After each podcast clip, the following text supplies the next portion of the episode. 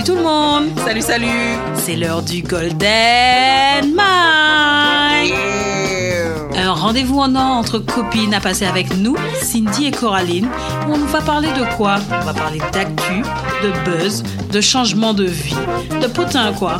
Sans filtre et avec la bonne humeur et la chaleur afro-caribéenne. Attention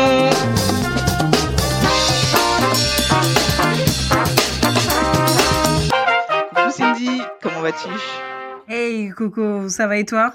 Ça va, ça va. Tu sais, il fait froid dehors. Ah, Les températures commencent à baisser.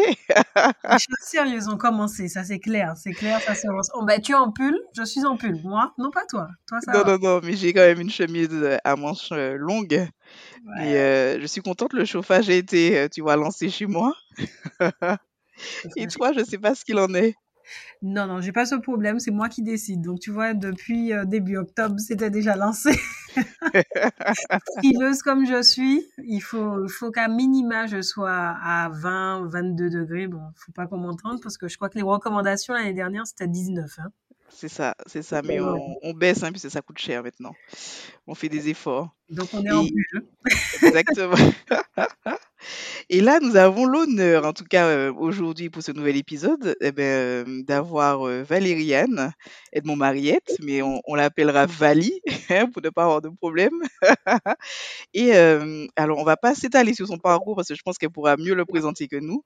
Mais euh, ce qu'on avait pu, ce qu'on avait pu en tout cas identifier, hein, c'est que tu étais doctorante, doctorante en histoire de la musique antillaise et que tu avais fondé euh, eh ben, Au Lyon l'Histoire par- enfin, avec lequel tu fais des, des balades mémorielles, euh, que ce soit à Fort-de-France, à Saint-Pierre euh, ou autre.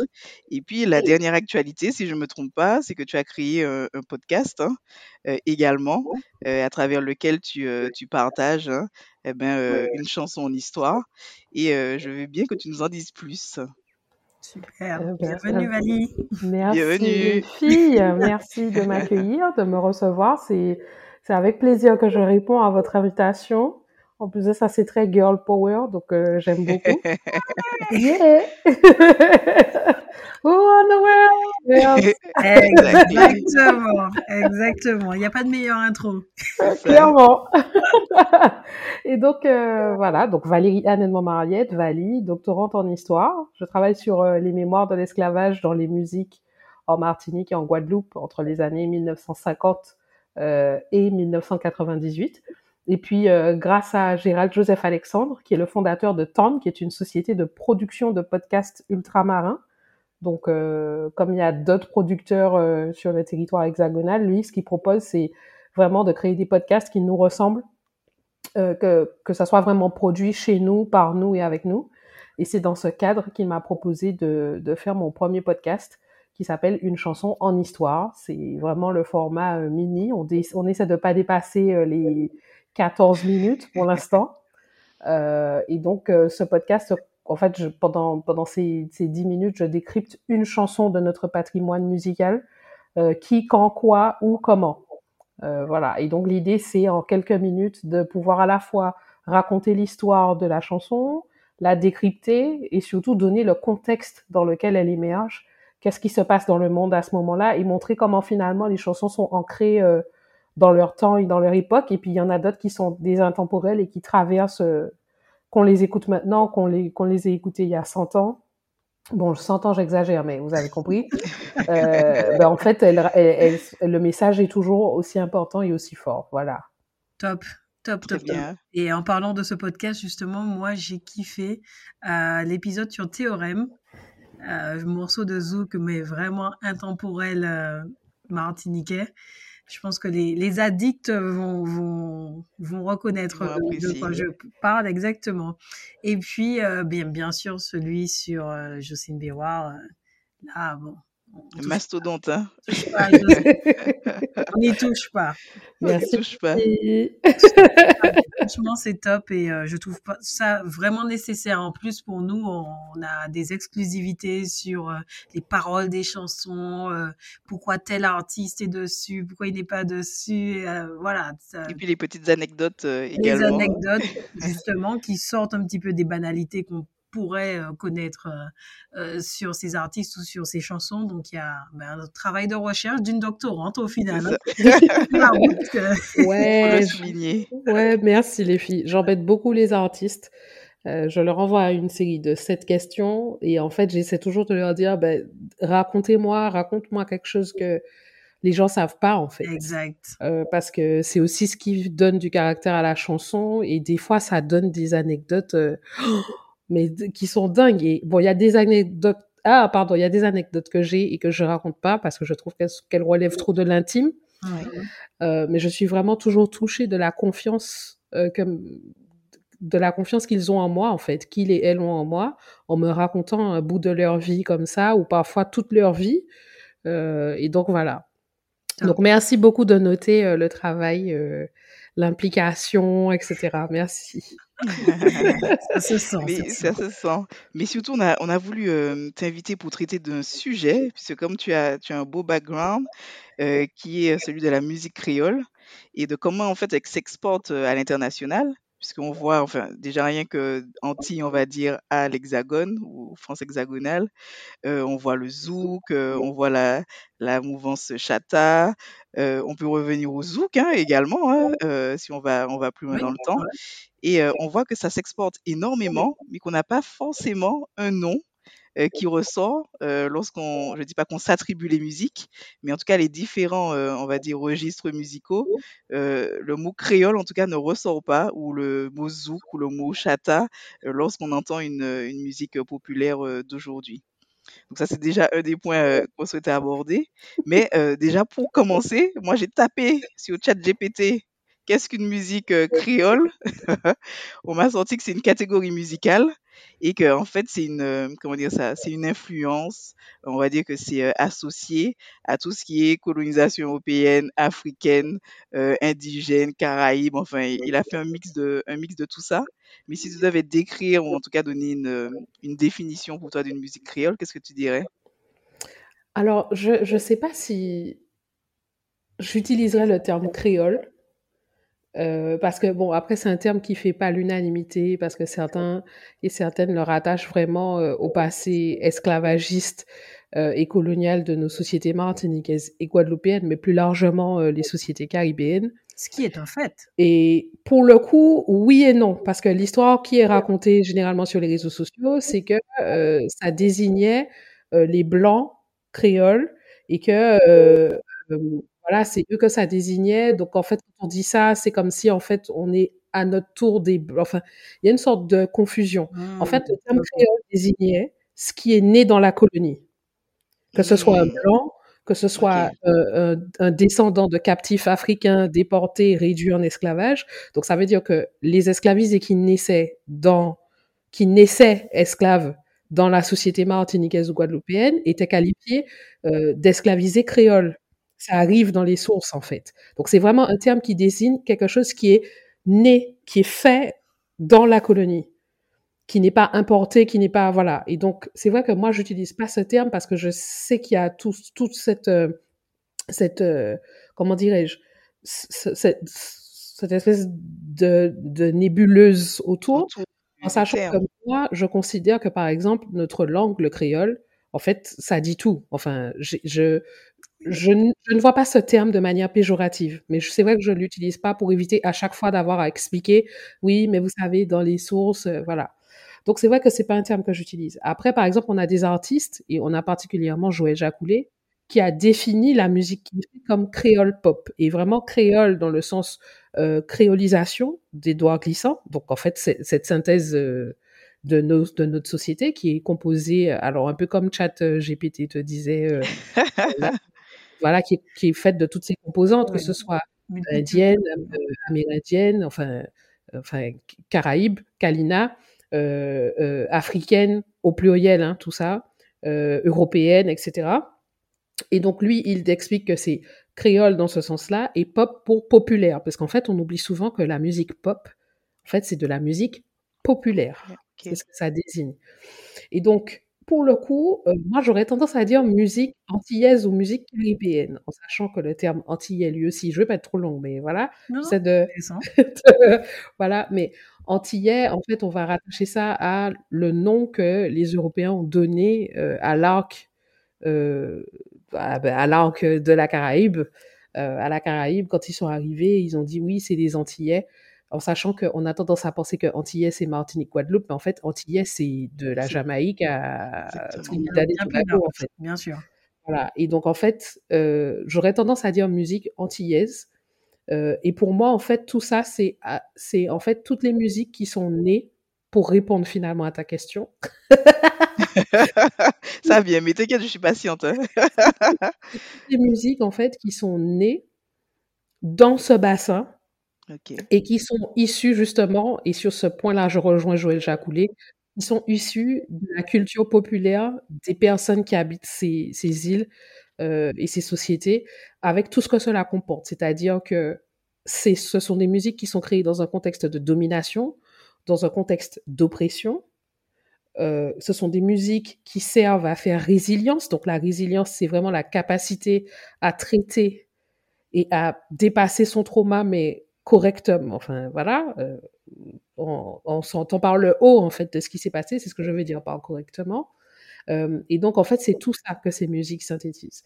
Et donc, on va avoir toutes les musiques au tambour. Donc, chez nous, Belay, en Guadeloupe, Broca. On va avoir toutes les musiques qui sont pas au tambour aussi, comme par exemple la Begin, qui est endémique, euh, qui est vraiment de chez nous. et puis, on va avoir ben, ces musiques qui sont qui sont des réappropriations de ce qui était fait. Euh, alors, à l'époque de la société esclavagiste et coloniale, c'est le quadrille, la valse, la mazioca, qui au départ viennent d'Europe et qui font l'objet de réappropriation et qui deviennent mazioca créole, valse créole, etc. Voilà. Et donc, pour moi, c'est tout ça, comprenant ces musiques euh, d'une époque très lointaine et puis les musiques beaucoup plus récentes, comme, enfin, beaucoup plus récentes. Le zouk, oui, c'est récent. C'est oui. Des contemporaines récentes, ouais. Voilà, et donc, par exemple, le zouk, le raga, le reggae, euh, la dancehall. La dancehall. Euh, voilà, et puis on va avoir aussi tout ce qui va être cheval-bois, tout ce qui sonne un peu country dans le sens campagne, j'entends, euh, musique des mornes, comme on peut dire. Ben, en fait, c'est tous ces jalons-là, en fait, qui forment nos musiques. voilà. C'est très clair très clair pour moi. Hein. Mais par contre, est-ce qu'il y aurait un terme qu'on pourrait donner? Parce que dans toute ta description, finalement, c'est dire euh, de la musique de la Caraïbe ou des Antilles directement. Ben moi, c'est ce que je dirais, musique caribéenne ou musique, musique antillaise. Euh, après, on peut effectivement dire musique créole. Ça me choque pas, encore une fois, qu'on dise musique créole, mais c'est que comme il y a un tas de, oui, oui. En ce moment, les, les, débats sont assez sensibles euh, sur ce terme à utiliser ou non. Voilà, pour, euh, pour sortir un peu de ça euh, et pas rentrer dans des, des, chemins, voilà, je préfère machin. Mais en fait, pour moi, en vrai, c'est ça, hein, c'est musique caribéenne. Hein. Très bien. Yes, caribéenne. franchement, les deux termes, dans mon vocabulaire de recherche notamment, sont complètement interchangeables, hein, caribéenne et antillaise. Très bien. Ok. Tu as, parlé justement de hum, contexte de domination et de résilience. Du coup, de quoi parlent majoritairement ces, ces, musiques euh, dites antillaises, que ce soit les anciennes et les nouvelles? Alors, en fait, ce qui est très intéressant euh, dans l'histoire de la musique, c'est que les chansons sont euh, dans les sociétés où tout le monde n'a pas accès à l'éducation. Euh, j'entends vraiment apprendre à lire et à écrire de façon simple. Euh, en fait, la chanson est un média. La chanson sert à diffuser des informations, à transmettre des informations, à raconter des histoires, soit une histoire du récit de la nation, soit une histoire de un tel a trompé sa femme, euh, euh, voilà, donc on va avoir des faits divers, le quotidien, euh, des histoires d'amour, des histoires de famille, des, des comment on appelle ça, des, des altercations, voilà, des, des conflits, de la politique. et c'est ce qui est très intéressant, notamment avec la Begin, c'est que la Begin, elle, elle est une musique d'esclavisés qui parle de politique, alors qu'au départ, les personnes, enfin les personnes qui pratiquent cette musique qui, qui, ont cette pratique de la begin ne sont pas des personnes qui peuvent voter. Donc c'est hyper intéressant de voir comment finalement tout le monde fait de la politique. La politique, c'est la société, c'est le vivre ensemble. Donc de voir comment ça, à travers des chansons, euh, pour des personnes qui sont euh, illettrées, euh, analphabètes, comment en fait ça transmet un message, ça véhicule quelque chose, une image, etc. Et donc pour le coup, pour ma part, donc comme je, vous disais, en fait ça regroupe ça vraiment. On est vraiment au départ dans, des, chansons médias, c'est ce qu'on va appeler la chanson média, qui sert à comme, la presse, en fait, comme Instagram aujourd'hui. Mais en fait, imaginez-vous, il n'y a pas Instagram, tout ça, ben, on utilise des chansons pour raconter toutes ces choses-là. Après, on va rentrer, euh, on va toujours avoir euh, des, des, chansons qui vont être catégorisées, les musiques qui vont être catégorisées comme engagées. Euh, mais en fait, une, une, musique, une chanson engagée, euh, ça peut être engagé soit sur le plan euh, musical stricto sensu, c'est-à-dire l'utilisation des instruments et la façon dont l'orchestration est faite, mais ça peut être aussi à travers le texte. Et donc, on va avoir des musiques qui prennent des positions, soit sur des sujets de société. Bon, généralement, c'est des sujets de société, c'est des sujets politiques, euh, c'est des sujets qui font débat, etc. Donc, ça, c'est une, une partie, une catégorie moi, j'aime pas toujours dire engagé parce que ça sous-entend que les autres ne sont pas engagés. Mais si tu parles de la réalité des mamans qui se lèvent le matin pour aller laver le linge, euh, ça semble pas forcément engagé parce que c'est une chanson qui raconte juste le quotidien d'une femme. Mais en même temps, en, même temps, ça parle du fait que ben, c'est les femmes qui font le truc, tu vois. Donc bon, je, trouve que le terme engagé, c'est très euh, connoté, c'est très machin, mais finalement, en fait, dans une chanson qui peut sembler banale, il peut y avoir beaucoup d'engagement et pourtant, le chanteur ou la chanteuse ou le compositeur, la compositrice, bref, ne va pas être catégorisé comme artiste engagé. Vous voyez ce que je veux dire? Oui, oui. Euh, et puis ensuite, on va avoir euh, les chansons grivoises. Tout ce qui va parler de sexualité, de, de voilà, où là, ça va être. à Francky Vincent. Ça va, par exemple, tu vois. Mais en fait, Francky Vincent, on a l'impression que ça a commencé avec lui, mais c'est très vieux. Il y a plein de chansons qui font référence à la sexualité. Et encore une fois, euh, on a tendance à, décrire nos sociétés comme des sociétés où on va avoir euh, énormément de chansons grivoises, comme si c'est une spécificité parce qu'on on serait euh, des noirs au sang chaud, avec tous les clichés exotisants qu'il peut y avoir sur les corps noirs. Mais en fait, c'est dans toutes les sociétés. Hein. Oui, la société française, la première. Hein, quand on regarde Oui, enfin, c'est vraiment, enfin, c'est un truc parler de sexualité en musique, ça n'a rien de d'extra. Enfin, c'est pas un truc extraordinaire, quoi. Ça, c'est pas un truc. Euh, euh, voilà, par exemple, si on prend euh, les comptines pour enfants, qui sont très connus dans la société française, enfin, voilà, nous-mêmes, on, en a connu. Par exemple, ah, comment ça s'appelle encore? J'oublie, mais il y, a une chanson là où, où il prête ma ta plume. ah, non. au clair de la lune. Oui, au clair de la lune. Ah, oui. Ah, voilà, quoi. Mais moi, je n'ai pas la vraie version. Oui, poli, poli. Non, mais c'est avec les mêmes paroles, hein, en fait. Au clair de la lune, mon ami Pierrot, prête-moi ta plume pour écrire un mot. Ma fille morte, je n'ai plus de feu. Ouvre-moi la porte pour l'amour de Dieu. Euh, aïe, aïe, aïe, je ne veux plus revoir la... Non, mais là, je ne veux plus revoir la chanson de la même manière. Non, mais c'est comme sur le pont d'Avignon. Sur le pont d'Avignon, c'est une chanson qui raconte vraiment qu'il y avait un bal sur le... Enfin, que le pont s'est effondré sur les gens. Du Nord. Euh, sur le, pont, du Nord, un bal, il est donné sur le non, Adèle demande à sa mère d'y aller, Adèle demande à sa mère d'y aller. Non, non, ma fille, tu ne vas pas y aller. Finalement, Adèle y va et le pont s'effondre. Mais c'est une vraie histoire, ça s'est vraiment passé, c'est un fait divers qui est rapporté aujourd'hui comme une comptine où on a l'impression que le truc, c'est juste dire à l'enfant, ouais, il faut pas désobéir. En fait, il y a vraiment des gens qui sont morts sous ce pont, en fait. Mais je confirme, euh, des artistes euh, de variété française, France Gall, etc., ou euh, elles avaient des chansons, euh, je sais pas si vous connaissez, mais j'ai vu ça il y a pas très longtemps. Hein. C'est pas comme si euh, je vais pas faire celle qui connaît. Euh, les sucettes à la Nice. Mm-hmm. Et pourtant, ce sont des grandes artistes euh, de variété française et on n'imaginerait pas qu'avant de faire euh, des chansons à voix, dites à voix, où elles parlent de tout et de rien, ben oui, il y a eu aussi dans leur répertoire des chansons grivoises, comme tu dis, et qui ont fait aussi leur succès, en fait, hein, qui, mmh. qui ont mis la lumière. Donc, c'est un raccourci très, très, très rapide et euh, ben, pour être en métropole, ben, on voit très souvent ce, ce, raccourci que les gens font euh, sur les Voilà, les chansons, les, la façon de danser, c'est chaud. Justement, tu parlais d'engagement, il y a aussi l'engagement dans la danse chez nous. Mm. Euh, au-delà de, de l'artiste et de la musique, il y a la danse et euh, bah, le, le gros et le belay, comme tu les as cités, manifestent justement de façon physique cette fois-ci euh, cet engagement que l'on a vis-à-vis euh, d'un contexte social ou politique. C'est souvent ce qui est raconté dans, dans ces chansons-là. Euh, et donc moi aussi, je trouve ça intéressant de faire cette analyse à ce niveau-là. quoi. Mhm. Mais c'est là où en fait c'est intéressant. C'est-à-dire que tu vois, tu vois l'exemple de France Gall, c'est- elle a une sexualité. Donc elle, elle a le enfin elle Elle a- peut chanter euh, elle peut chanter euh, je sais pas moi j'ai pas de France Gall c'est pas mes références donc j'ai pas forcément une chanson de France Gall en tête mais elle peut chanter une superbe chanson euh, euh, machin. Elle fait de la musique populaire elle fait ce qu'on appelle de la variété française mais en fait c'est de la musique populaire. Et en fait la musique populaire ben oui il y a des chansons qui parlent de sexe. Maintenant c'est on, on peut déplorer par contre et ça c'est pas propre à chez nous encore une fois que les textes que les mots utilisés, les métaphores, que ce soit de plus en plus pauvre. Et Oui, ça, c'est pas propre à nous. c'est pas. Euh, voilà. Mais c'est vrai que par contre, ça s'est appauvri. Là où avant, tu avais 40 sens dans une phrase, euh, aujourd'hui, euh, c'est viens, je vais te prendre par derrière. Non, mais... mais ça s'est réduit, mais, mais même au niveau de l'éducation, je pense que c'est corrélé. Euh, on, on- nous sommes moins bons en français que nos parents ou enfin je vais m'arrêter à mes parents parce que ma, ma grand-mère en tout cas mes grands-parents n'étaient pas très forts. Mais euh, mes parents je pense qu'on n'a pas le même niveau en français.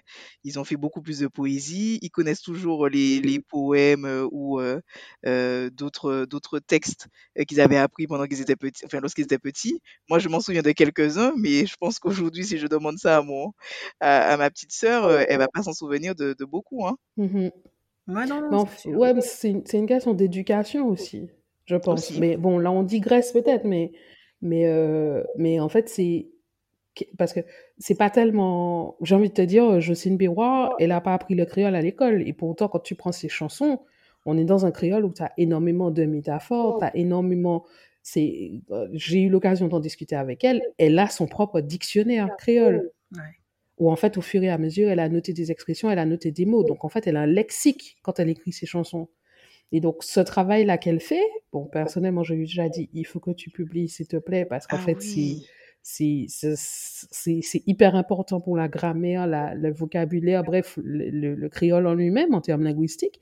et Mais au-delà de ça, ça te montre comment c'est construit en fait. Et pour construire un, imaginaire et pouvoir écrire des chansons avec des métaphores, etc., ben en fait, c'est une question, quand je dis une question d'éducation, c'est choisir de se cultiver. Et peu importe que tu te cultives en lisant des livres français, que tu te cultives en lisant de la littérature caribéenne, que tu te cultives en, en discutant avec des gens euh, qui sont euh, euh, je sais pas quoi, ou qui sont syriens, ou qui sont, voilà, c'est, peu importe en fait. C'est, en fait, pouvoir avoir cet imaginaire et te dire, ben, en fait, je vais dire ça, mais je, je vais dire que j'ai eu un orgasme, mais je vais pas juste écrire euh, euh, j'ai mouillé en fait.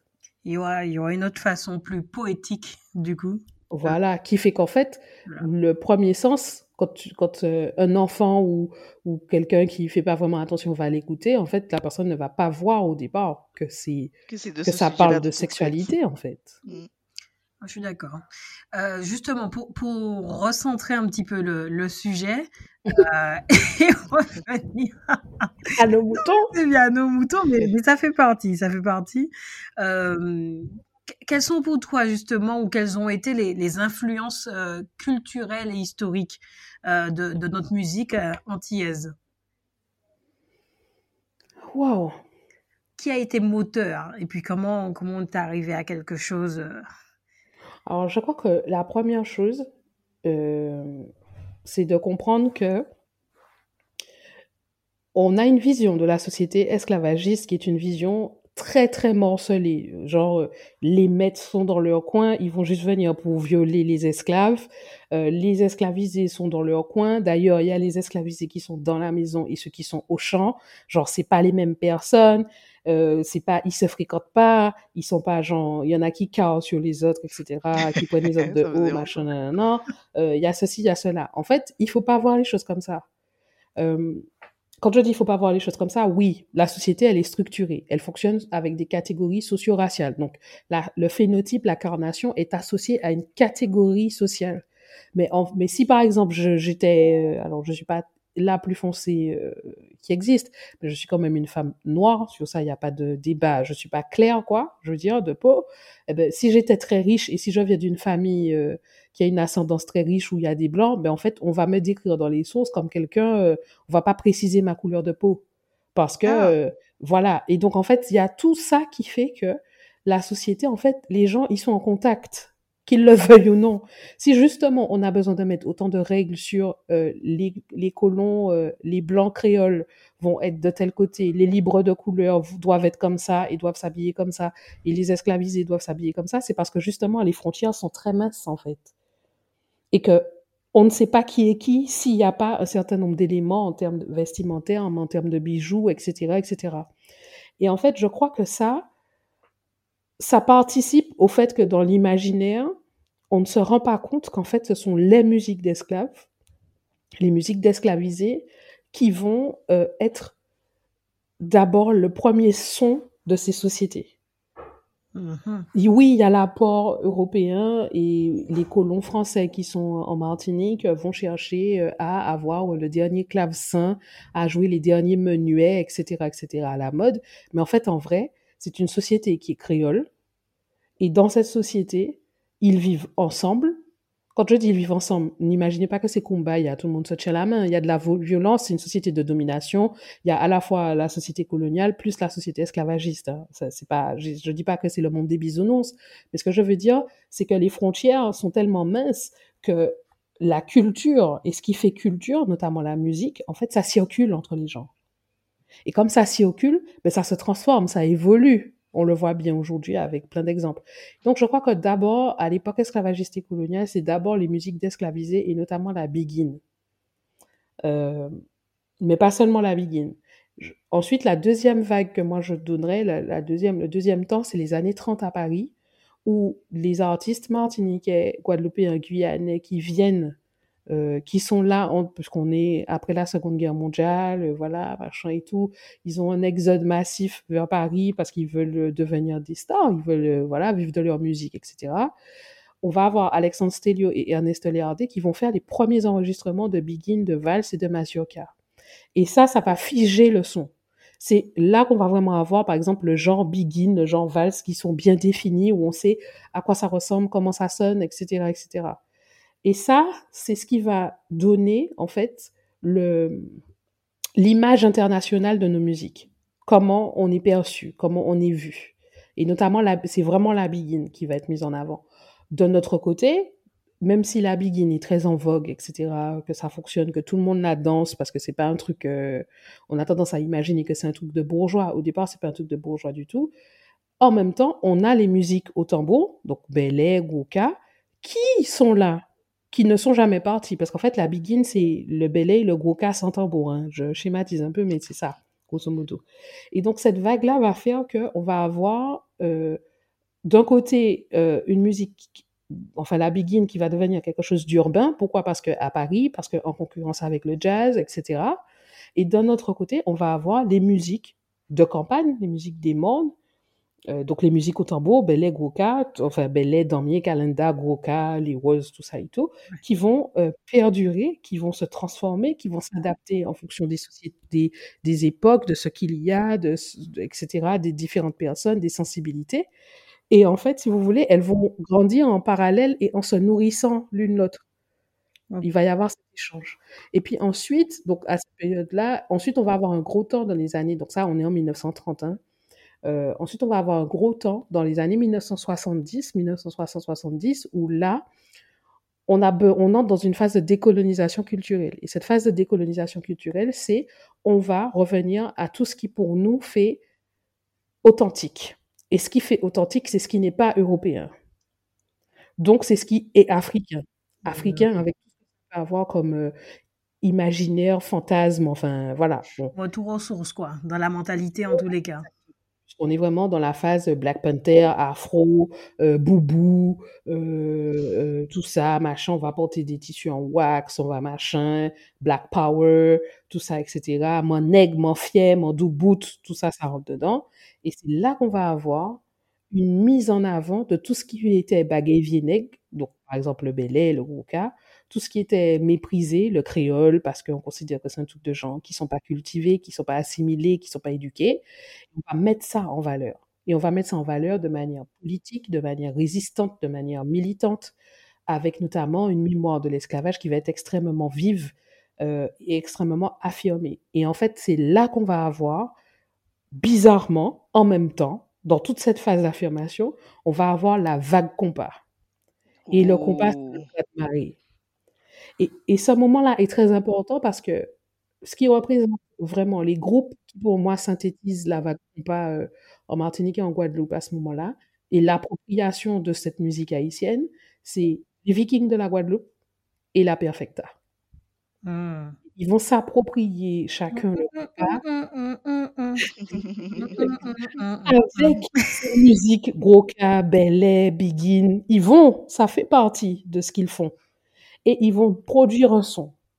Et c'est sur ces entrefaits qu'on va avoir des personnes, puisque par exemple Pierre-Édouard Décimus, qui est l'un des fondateurs de Cassav et qui pense vraiment la, l'ADN musical de Cassav avec Jacob Desvarieux, lui, il passe dans les Vikings. Et en fait, c'est là qu'on va avoir l'idée de cette construction progressive d'une musique qui va être propre à nous et qui va permettre de nous identifier, qui va faire la synthèse de tout ça. Et ça, c'est le zouk. Et là, on comme- est à la fin des années 70, on est en 79. N'hésite pas à finir hein, si tu avais un autre. euh, Oui, et puis le dernier truc, là, donc on est, on est dans la déferlante zouk après, donc de 79 euh, jusqu'au début des années, euh, fin des années 90, début des années 2000, en sachant qu'on a quand même un tournant dans le zouk qui va emmener le zouk vers tout ce qui va être hip-hop, etc. C'est Jean-Michel Routin qui va nous faire une sorte de zouk avec des notes de R&B euh, et qui le, qui le fait très très bien. Euh, et c'est là qu'on va avoir l'arrivée, les samples de zouk dans du hip-hop, etc. Avec notamment, euh, comment dirais-je, Keisha et le zouk qui vient de France, euh, avec des personnes comme par exemple Soumia, qui n'est pas du tout antillaise, mais qui chante du zouk et qui a fait des hits que Ouais. vous et moi, on écoute toujours. Et puis, en même temps, dans les années 90, comme on a d'autres problématiques et que le zouk à ce moment-là n'est pas une musique de jeunes, c'est la musique des parents, que des jeunes font aussi, mais c'est une musique qui, voilà, la vraie musique de jeunes à ce moment-là, dans les années 90, début des années 90, c'est le raga. Et là, on a vraiment le dancehall qui va vraiment arriver et péter, fin des années 90, années 2000. Et à partir des années 2010, on va avoir le genre chata qui va commencer à s'affirmer euh, dans la dancehall, parce que je rappelle que le chata est un sous-genre de la dancehall. C'est pas un genre à part. En fait, ce qu'on appelle chata aujourd'hui, c'est ce qui, entre 2000 et 2010, est appelé slackness, en fait. La seule différence, enfin, la- je, je schématise un peu, la grosse différence quand même entre le slackness et le chata, c'est que le chata a une musicalité. En fait, c'est les rythmes de notes des années, euh, la deuxième moitié des années 2000, juste avant les années 2010, qu'on commence à voir qui sont, qui sont martiniquais, pour le coup, les rythmes de notes, qui sont très décriés au moment où ça se fait. Par, par les Guadeloupéens, etc. Je m'en souviens. Ouais, par les- mais, pas, mais même par les vieux, quand je dis les vieux, par les anciens, euh, ceux qui viennent du monde raga, reggae, dancehall euh, martiniquais, ils critiquent ça. hein. D'ailleurs, c'est, mais c'est vrai que c'est pauvre quand on C'est pauvre en termes. euh, oui, Il y a des instruments quasi oui, voilà. inexistants. hein. c'est ça. deux- enfin, qui fait une chanson avec deux notes? C'est Ouais, deux notes, et coup de basse, deux coups de basse et deux en, notes. en- en soi, t- enfin bon, pourquoi pas quoi, mais pour le coup, ça va être très critiqué, très reproché, et c'est là qu'on va avoir en fait un peu une, je, je- en fait, j'arrive pas Une vraiment à remasterisation. à quel moment le chata euh, devient un objet euh, de luxe. Il devient un objet de mode. De... Quand j'entends de mode, vraiment dans le sens euh, pas mode euh, truc passager, genre euh, pour que ça soit dans des défilés de mode, j'entends. Oui. Et c'est pour ça vrai. que je parle d'un produit de luxe, parce que Maureen, son ascension, par exemple, elle est directement liée à son passage, euh, le passage de Tic dans de- pour le défilé de Mugler avec. Ella Hadid. Enfin, et, et c'est et On va c'est loin. ça que moi, j'ai pas encore bien identifié. Mais je pense que c'est avant tout une question de personnes. Qui sont les personnes qui font ces musiques? Quels sont leurs réseaux? Donc, à quel cercle elles appartiennent? Je vais sur autre chose, mais voilà, je m'arrête là. Mais c'est un très bon point parce que moi, ce que je veux comprendre, c'est comment la musique s'exporte, tu vois, euh, en dehors de nos frontières, je veux dire des Antilles, de la Caraïbe. Parce qu'on on a vu, enfin, tu as, tu as donné déjà la Begin au, au départ. Euh, déjà, comment on, enregistre le premier son Begin, sachant qu'il a été créé, tu vois, euh, chez nous?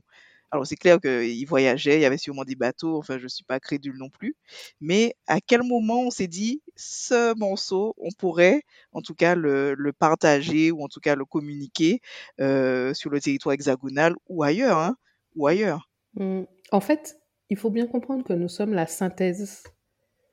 Nous sommes des sociétés très jeunes et nous sommes des sociétés qui sont la synthèse de très anciennes sociétés, africaines au pluriel, européennes au pluriel, euh, euh, et même asiatiques au pluriel, parce qu'avec l'arrivée des engagés chinois et indiens, il y a des choses qui s'ajoutent en fait. Et même le Moyen-Orient, avec ce qu'on va appeler les Syro-Libanais chez nous, qui en fait sont des Lévantins. On a des Palestiniens, on a des Libanais, on a des... Bref, on, on a, on a toutes ces variantes euh, du Moyen-Orient, de cette région-là du monde où nous-mêmes, on ne sait pas trop comment les placer sur la carte. On a oublié après le bac. Mais pour le coup, en fait, on est la somme. Et c'est pour ça notamment que Kali, le chanteur martiniquais, fait un groupe qui s'appelle Sixième Continent, parce que pour lui, la Caraïbe est le sixième continent. Et en fait, on est une synthèse. Et je pense qu'en étant une synthèse et en entendant les musiques qu'on produit, notamment, par exemple, tu me parlais des premiers enregistrements de Begin, qui datent de 1929, je pense qu'en nous entendant, en entendant nos musiques, en fait, les, les gens qui sont en Europe, dans la vieille Europe, machin, le vieux continent, etc., en fait, ils sont en mode waouh. De la même manière qu'aux États-Unis, ils sont waouh devant le blues, les négros spirituals, et eux, comme ils sont dans cette ségrégation, ils vont prendre des artistes blancs qui vont récupérer ces musiques et qui vont devenir l'image de ces musiques, comme Elvis Presley et le rock, euh, par exemple. Mais pour le coup, en fait, quand on regarde bien, euh, la house, l'électro, euh, les musiques populaires, par exemple, les gens ne le savent pas, mais le père du disco en France, c'est le père d'un des Daft Punk. Et ce monsieur, dont là tout de suite j'oublie le nom parce que j'ai un trou, c'est le monsieur qui fonde la compagnie créole, qu'on aime ou qu'on n'aime pas. Mais c'est un vrai. monsieur qui est passionné de musique antillaise. Hmm. Et donc, en fait, je pense que les mecs, parce que c'est un monde qui est très masculin, on va pas se mentir, quelle que soit l'époque, je pense que les mecs entendent ces musiques, les aiment et ont envie qu'elles soient diffusées, ont envie qu'elles soient jouées. Et comme on n'est pas dans des problématiques de ségrégation raciale comme aux États-Unis, ben en fait, c'est par exemple euh, le bal, les, ce les antillais des années 30 de l'entre-deux-guerres à Paris, qui vont être appelés bals nègres par Desnoz, qui est un poète français, avec tout ce que cela peut avoir de raciste et de péjoratif. Euh, ben en fait, ces bals antillais, c'est des bals antillais dans lesquels on, on voit des, mais quand je vous dis des pointures, des artistes, des célébrités, on voit des ministres, on voit par exemple le prince Philippe là, qui est mort là, le grand-père d'Harry, monsieur venait dans les bals nègres. Il allait au 33 de la rue Blomet danser la biguine. Eh ben bon. Et, et donc, en fait, il faut, il faut vraiment, en fait, je pense qu'il y a beaucoup de choses qu'on ne sait pas parce que nos artistes ne sont pas reconnus de leur vivant, nos artistes ne sont pas, on n'écoute pas leurs histoires. Ils sont là, on les prend peut-être un peu pour acquis ou je sais pas trop. Par contre, ce que je peux affirmer, c'est que de tout temps, nos musiques sont aimées, hypées, euh, voilà, on kiffe, on se dit ah ouais, machin, c'est top et tout. Et donc, en fait, ce qui fait que il y a toujours, en fait, quand on regarde bien, dans les sociétés de production, euh, dans les sociétés dans lesquelles on va faire euh, des, dans les grosses boîtes universelles, etc. En fait, il y a toujours un Antillais ou une Antillaise qui est là, qui compose, qui fait des trucs. Moi, je me rappelle au lycée, quand ma soeur était au lycée, elle a un copain qui était au lycée en même temps qu'elle, qui faisait des rythmes pour des Jamaïcains. Donc ça, c'est entre nous, mais il faut imaginer la même chose à l'échelle notamment du continent européen. Et donc, euh, quand on se rend compte qu'il y a des artistes euh, martiniquais, guadeloupéens, qui ont leur place, qui sont hyper bien implantés euh, dans des sociétés comme Universal, par exemple, Meryl, aujourd'hui on en parle, mais au départ, Meryl, elle est top lineuse, elle a bossé avec Matt Pokora, elle a bossé, et on sait pas ça. Donc, en fait, le fait d'être, je pense que quand tu travailles avec des personnes comme ça, même si tu travailles sur leur album, il y a une part de toi que tu laisses. Tu les fais entendre quelque chose. Tu fais peut-être que quand vous vous retrouvez, comme toi, quand tu as au boulot, tu fais, eh bien, écoute ça. Euh, et donc tout ça joue un rôle. Par exemple, euh, Paco Rabanne, qui est décédé, le, le, le, le monstre, le, designer, le, celui qui faisait de la haute couture, etc. La meilleure amie de Paco Rabanne, c'est une Guadeloupéenne.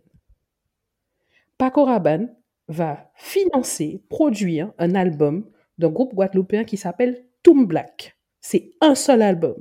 Il dessine même la pochette de cet album. Grâce à lui, Toom Black fait la première partie des Rolling Stones dans les années 70. OK? À Paris. Si je ne me trompe pas, c'est sous la Tour Eiffel. Mais je ne suis pas sûre pour l'information sous la Tour Eiffel.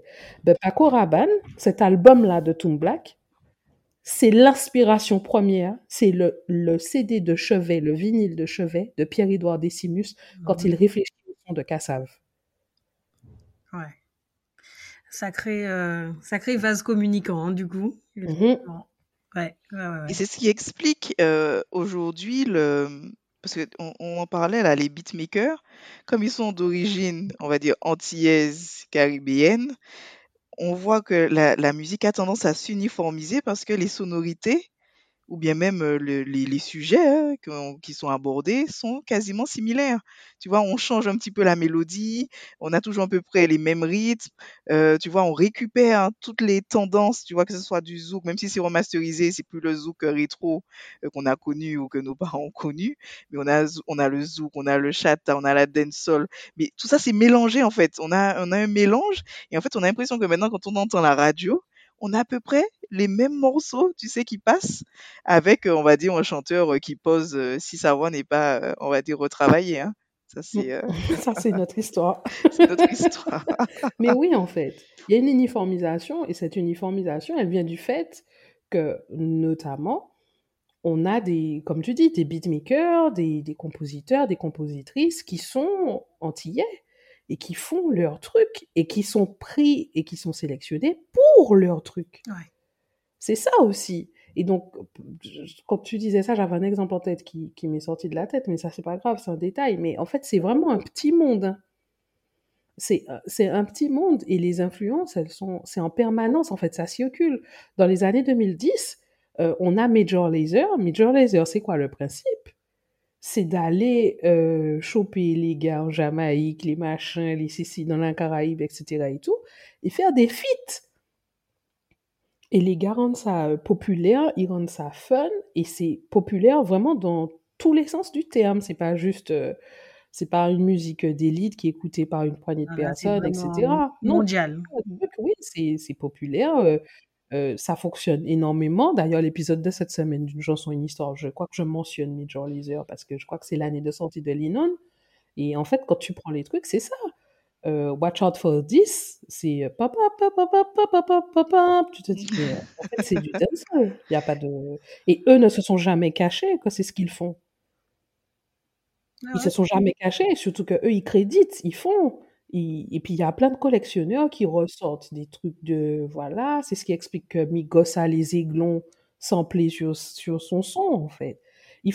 Le monde de la musique est la planète est immense c'est un grand monde, mais en même temps c'est un petit monde parce que c'est un monde où en fait il faut faire des ventes, c'est il y a une partie commerciale et à un moment donné, ben, par exemple en ce moment euh, la mode est revenue à tout ce qui est jean cargo avec un tas de poches, et ben en ce moment la mode c'est ça. Et donc, en fait, tout le monde va faire des jeans cargo avec un tas de poches. En mode, tu vois? Donc, en fait, c'est ça qui est à la mode. Ben oui, on a une uniformisation. Et quand tu regardes bien, on s'habille tous de la même manière. En ce moment, c'est quoi qui est sympa à Paris? C'est de manger coréen. C'est vraiment la hype. Il y a plein de restos coréens. On mange coréen, on mange coréen, on mange coréen. On va acheter des soins coréens. On écoute de la K-pop. Eh ben, c'est pareil. Mais quand tu prends la K-pop, tu as du R&B dedans. R&B, c'est quoi? C'est les États-Unis, c'est euh, Alia, c'est... euh, voilà. Euh, Tu vois, on, on tourne en rond, en fait. Et puis on mange Afrobeat hein, en ce moment. Afrobeat et puis à ma piano. Ouais, ouais, ouais, ouais. Alors, tu as deux choses. hein. Tu as l'afrobeat sauce. Et tu as l'afrobeats. Oui. Oui, on veut bien Ah, connaître la différence entre les deux là. Offrez-la nous, parce que nous, on, on t'a eu avant, mais euh, pas les auditeurs. E- Explique-nous, explique-nous. L'afrobeat, c'est Fela Kuti. C'est le Nigeria. Yeah. Voilà, c'est une filiation bien précise. L'afrobeats, au pluriel, beats, c'est une agrégation de musique populaire afro euh, qui est synthétisé. euh, je dis synthétisé, euh, pas, pas avec un synthétiseur, hein, je veux dire, on fait une, Une on synthèse. tout ça, on trouve un liant, comme si tu fais un tout venant, un repas tout venant avec ce que tu as dans ton frigo, et en fait, on, on nous pond des musiques, voilà. Donc, par exemple, Wizkid, général, Burna Boy, généralement, c'est Afrobeat. Maintenant, ils ont des morceaux qui font un peu Afrobeats, mais voilà. Mais l'Afrobeats, en fait, c'est c'est ce truc qui va, qui en fait, en vrai, quand on regarde bien, je trouve que 70% des productions d'Afrobeats, c'est du zouk, hein, personnellement. Mais bon, j'ai pas toutes les productions en tête, je les écoute pas toutes quand elles sortent et je tiens pas un cahier des charges. Mais en vrai, euh, l'Afrobeats, c'est du zouk hein, pour moi. Il faudrait que j'écoute euh, les, les morceaux dorénavant pour voir euh, si j'entends la, la sonorité. Parce qu'en fait, le Et puis zouk, même si je peux danser, tu sais. Le, mais le zouk, c'est un principe de synthèse. hein. Mm. Quand Pierre-Édouard Décimus et Jacob Desvarieux pensent les choses, ils font une synthèse. Ils font une synthèse de Mazioka, Begin, Vals, euh, Goka, Belay, euh, un peu, les musiques latines qu'on entend, parce qu'il y a aussi ça, il y a l'apport des musiques latines dans les années 60 dans la musique, euh, dans les musiques martiniquaises et guadeloupéennes. C'est un peu tout ça, en fait, qu'il mélange avec un son quand même qui permet d'identifier que c'est vraiment ça, plus les évolutions technologiques, donc type synthétiseur, là, cette fois, vraiment, synthétiseur, synthé, machin, tout ça et tout, qui fait le zouk. Et donc, c'est pour ça que des fois, quand j'entends certaines personnes me dire, ouais, mais c'est de l'afrobeats ou machin, ou Kaya Nakamura, c'est de l'afro-zouk, ça veut rien dire, c'est du zouk. Oui, oui. Elle a, elle a voulu labelliser son truc, mais euh, effectivement. Ah non, pour le coup, elle, elle dit qu'elle fait, que, alors elle dit qu'elle fait pas que du zouk, mais que elle reconnaît que, elle, pour le coup, Ok. on peut pas taper sur elle, je trouve, parce qu'elle est vraie. Elle dit oui, je, voilà, j'ai grandi avec le zouk et ça fait partie des musiques euh, qui m'influencent, plus qu'influencer mais, même. Mais pourquoi, euh, quand on, on arrive à l'international, on n'a pas cette petite étiquette, tu vois? On aura l'étiquette. On a l'étiquette, on va dire, au niveau de la Caraïbe, des Antilles pour le zouk. Mais par exemple, si quelqu'un fait de la salsa, on pourra rapidement l'identifier.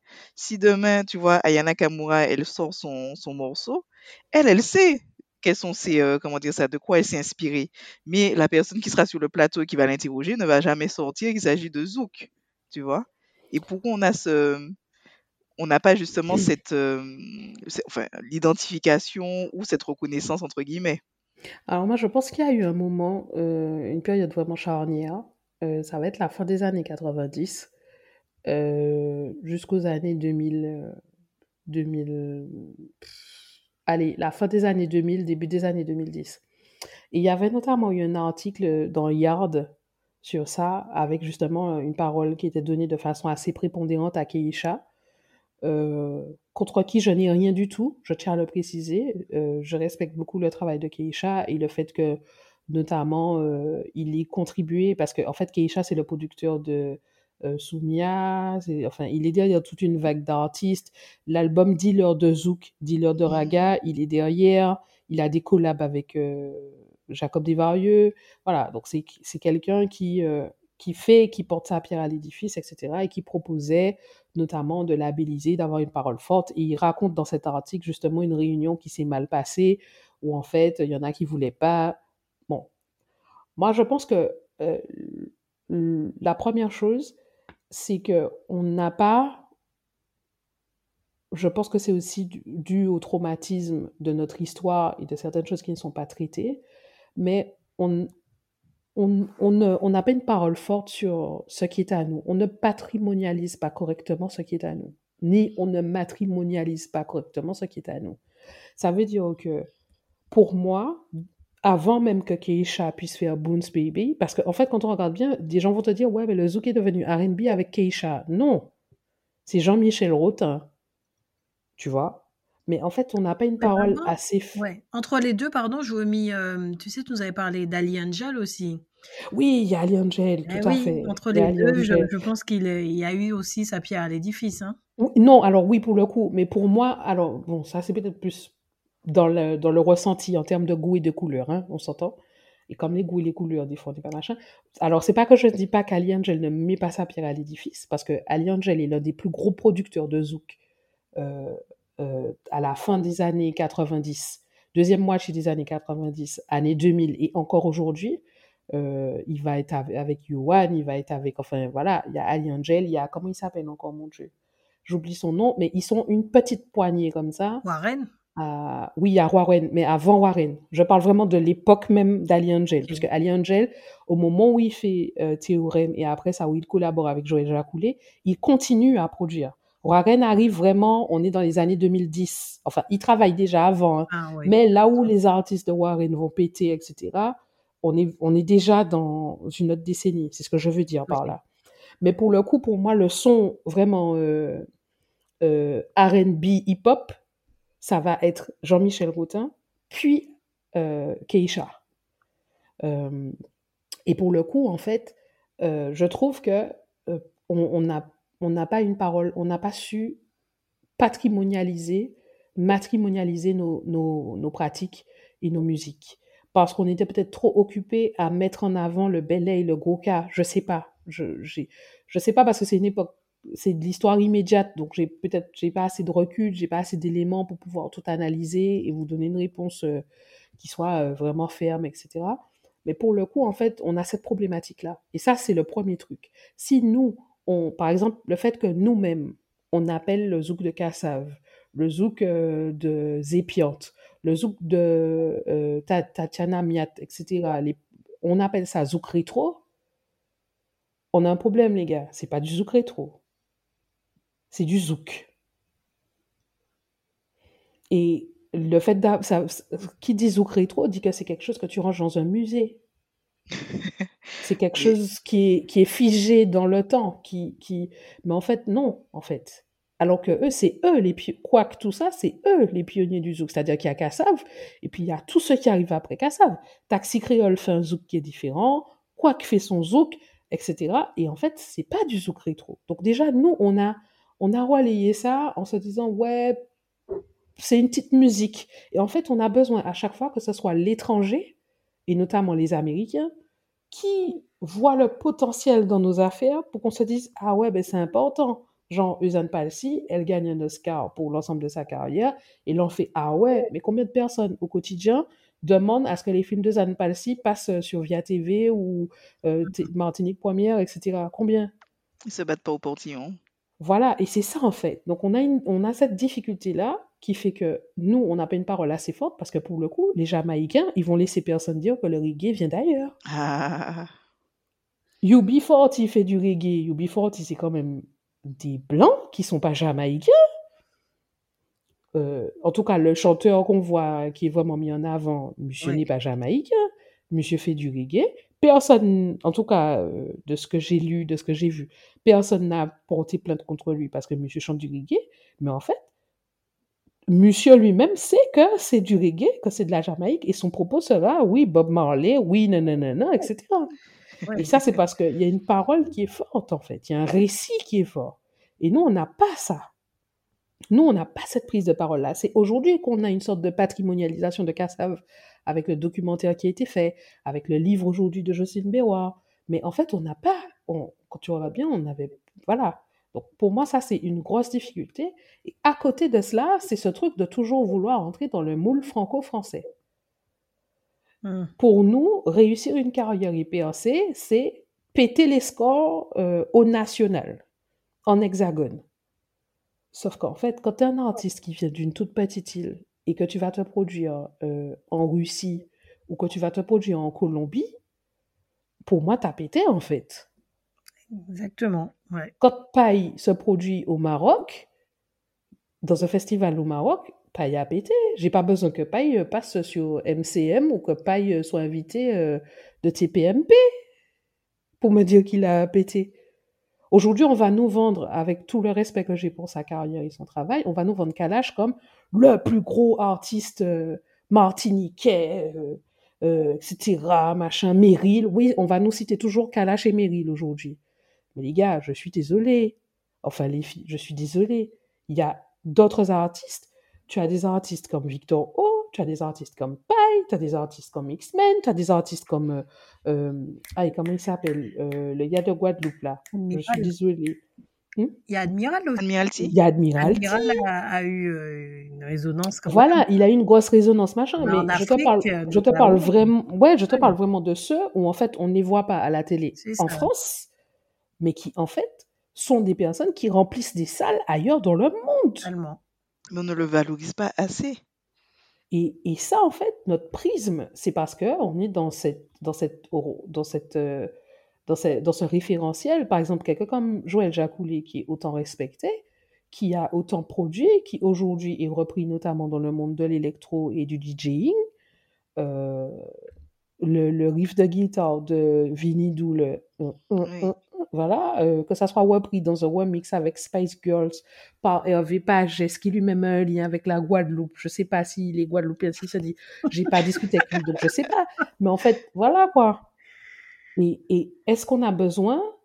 Et, et sortir de ça en fait. Et c'est ça qui nous a tués, qui fait qu'aujourd'hui, euh, Dadju, pour ne pas le citer, et d'autres peuvent euh, reprendre du zouk et ne pas vraiment se, se soucier d'appeler ça du zouk, mais en même temps tirer sur le zouk et dire que le zouk est une musique, euh, voilà, machin, avec un tas de clichés racistes, et que des chanteuses ou des chanteurs qui, qui ont commencé par du zouk se permettent d'avoir des prises de position en disant euh, oui, je suis pas chanteur de zouk, comme si c'est un mépris de dire que tu es chanteur de zouk, comme si chanter du zouk c'est facile.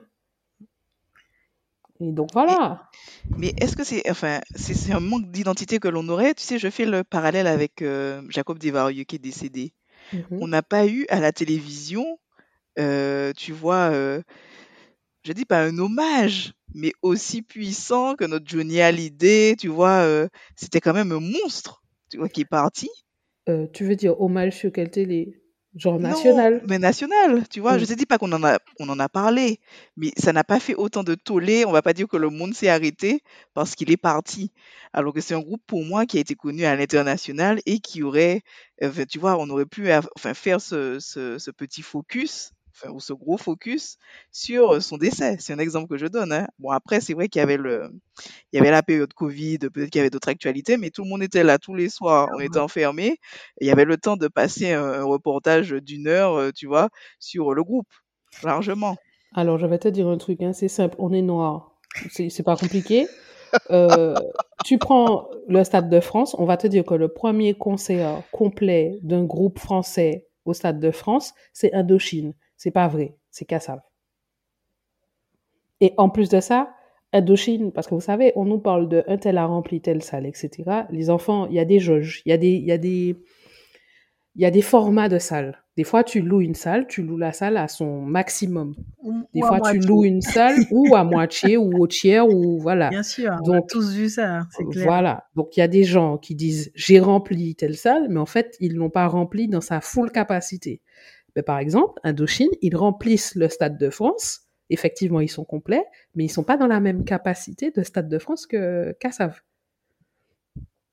Cassav a une plus grande capacité. Cassav a plus de spectateurs, de spectatrices. Mais pourtant, à la télé française, ce que tu veux entendre, c'est Indochine a rempli le Stade de France. Et c'est pour ça que je dis qu'il faut sortir de ce prisme. Alors, il faut sortir de ce prisme d'attendre que la reconnaissance vienne du national ou des États-Unis, parce que c'est soit France, soit États-Unis. Donc, il faut sortir de ça. Mais ça ne veut pas dire pour autant que nos musiques ne sont pas des musiques françaises. J'ai un Et très bon exemple pour, pour illustrer Oh, ça. C'est très très bien ce que tu Ouais. viens de dire. Parce qu'effectivement, on en avait discuté euh, auparavant toutes les trois. Euh, Souvenez-vous, hein, ou c'est peut-être toujours le cas, je suis pas allée à la FNAC dernièrement, mais les fameuses catégories musique du monde dans lesquelles on trouvait ben, nos artistes antillais.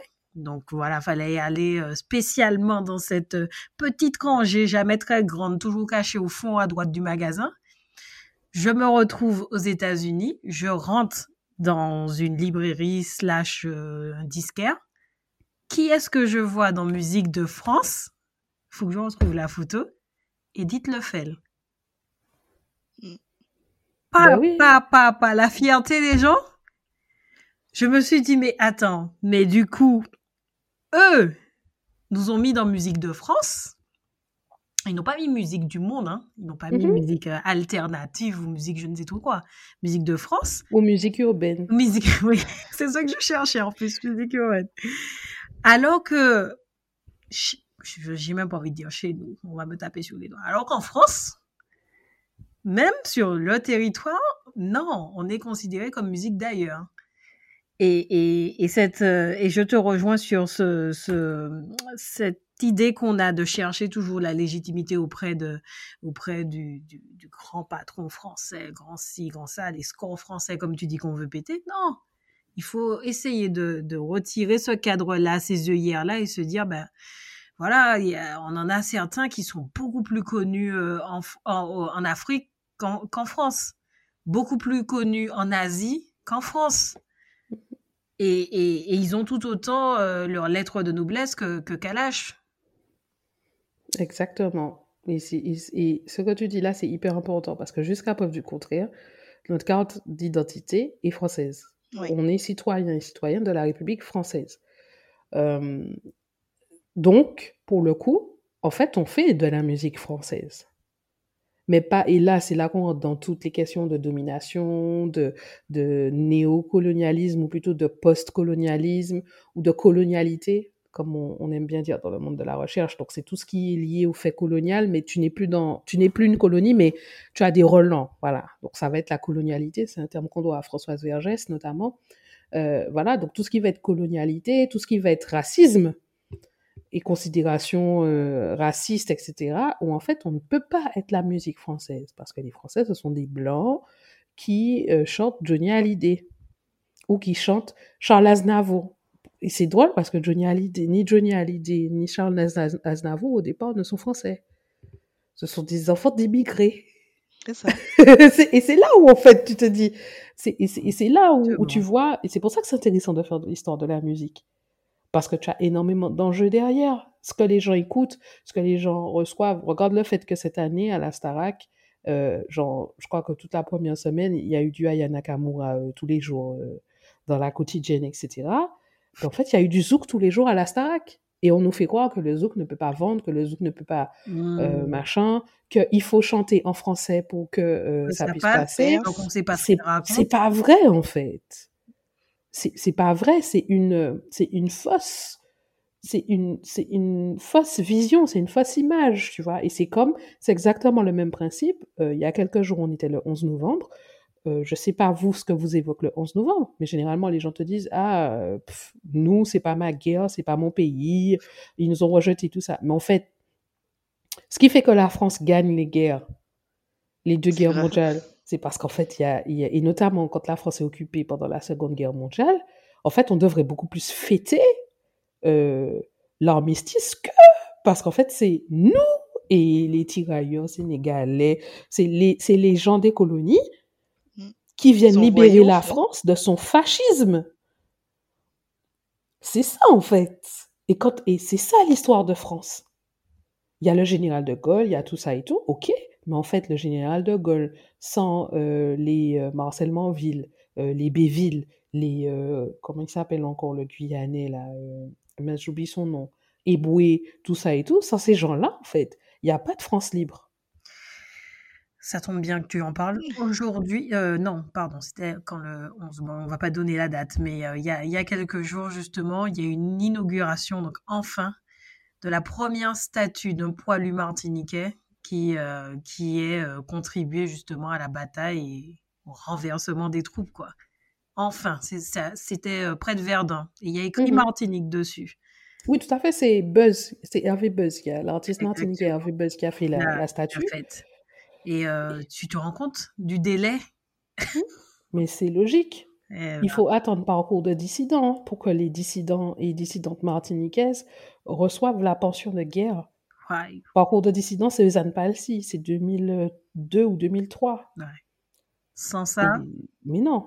Donc on parle de, oui, euh, euh, en, fait, et c'est ça, pour le coup, moi, c'est pour ça que j'insiste pour dire que l'histoire que je fais, c'est l'histoire de la Martinique et de la Guadeloupe, mais en fait, c'est l'histoire de France. Ça s'inscrit dans l'histoire de France. Parce que le rôle que l'Hexagone joue, le rôle que la métropole joue dans nos productions musicales, dans la façon dont on va repenser nos musiques, dans les rencontres qui sont faites. Je vous ai dit, les premiers enregistrements de, de la musique qui est la plus endémique de chez nous, à savoir la biguine, ils se font à Paris. Donc, enlever ça de l'équation, ça ne marche pas. On ne peut pas avoir une vision complète de ce qu'est notre histoire. Et c'est nier une partie de nous, en fait.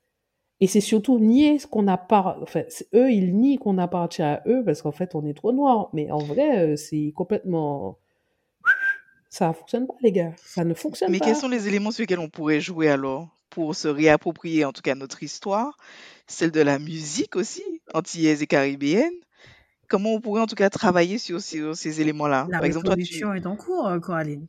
Comment? La révolution est en cours. La révolution est en cours. Non, mais, mais, mais c'est énorme. Bon, c'est dommage que ça passe. Enfin, pas dommage. Je, je préfère que ça soit une autre artiste, mais ça passe par des Aya Nakamura, etc., qui passent sur TF1. TF1, une quotidienne, c'est quasiment un million de personnes. Tu te rends compte?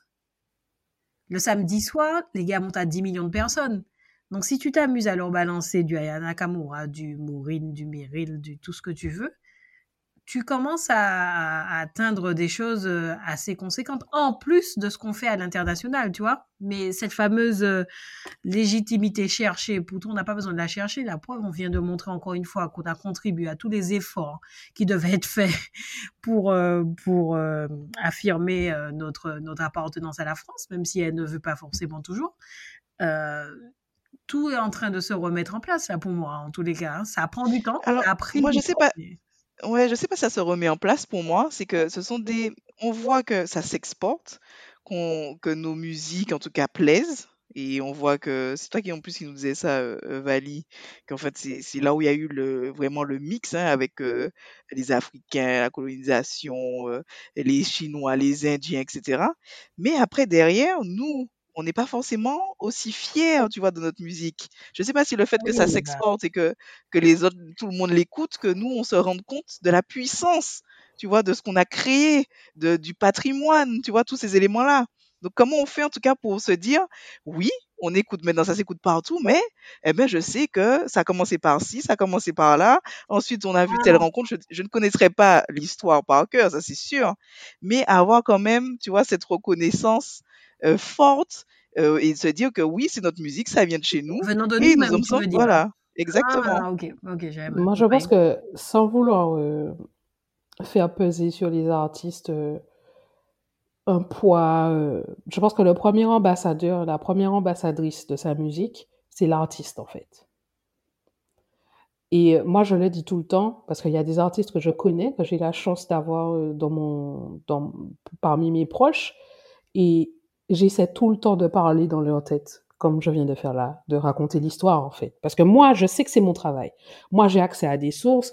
Moi, c'est mon travail d'écrire cette histoire. C'est voilà, donc je sais des choses et je sais que tout le monde ne les sait pas, tout le monde n'a pas accès. Moi-même, je découvre des choses de jour en jour. Donc pour le coup, je m'attends pas à ce que les artistes euh, aient une parole euh, euh, aussi euh, précise, etc. Par contre, j'estime que c'est à eux, quand ils sont interrogés sur euh, oui, alors euh, pourquoi tu fais ça, euh, quelles sont tes influences, ben, plutôt que juste de se contenter de dire ben, écoutez, j'ai écouté beaucoup Michael Jackson et Kassav quand j'étais petit, oui, dans ma playlist, il y a ça, ça, ça, c'est dire ben, en fait, ça, c'est ça. Ça, c'est nous, en fait. Ça, c'est nous. Ça, c'est de chez moi, en fait. Et chez moi, on fait ça comme ça parce que a ça, il y a ça, il y a ça, il y a ça, en fait. Et avoir une parole forte, euh, ça fait que, en fait, personne vient te. Ça permet déjà à ceux de ta communauté, ceux de ton peuple, tout ça, de se dire ah ouais, effectivement, je savais pas ou machin, etc. Donc eux-mêmes, quand ils vont parler de toi, ils vont dire non, mais elle dit que non, non, non, non, etc. et tout. De la même manière qu'Ayana Kamura est fière de dire oh, que, ben, en fait, elle a repris euh, j'aime comment tu danses, c'est bien, parce qu'en fait, c'était son sa jeunesse, c'était son enfance à la cité, tout ça, qu'elle checkait ses copines qu'elle dansait, qu'elle écoutait du Kim, patiti patata, tu vois ce que je veux te dire? Et sa parole est forte et elle fait pas part derrière, en fait.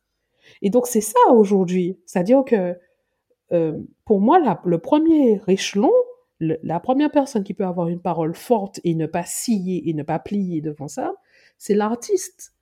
Mais encore, encore faut-il que l'artiste, euh, et là, on va peut-être me trouver dur vis-à-vis d'eux. Encore une fois, si vous m'écoutez, chers artistes, qui que vous soyez, j'ai beaucoup de respect pour votre travail et pour ce que vous faites.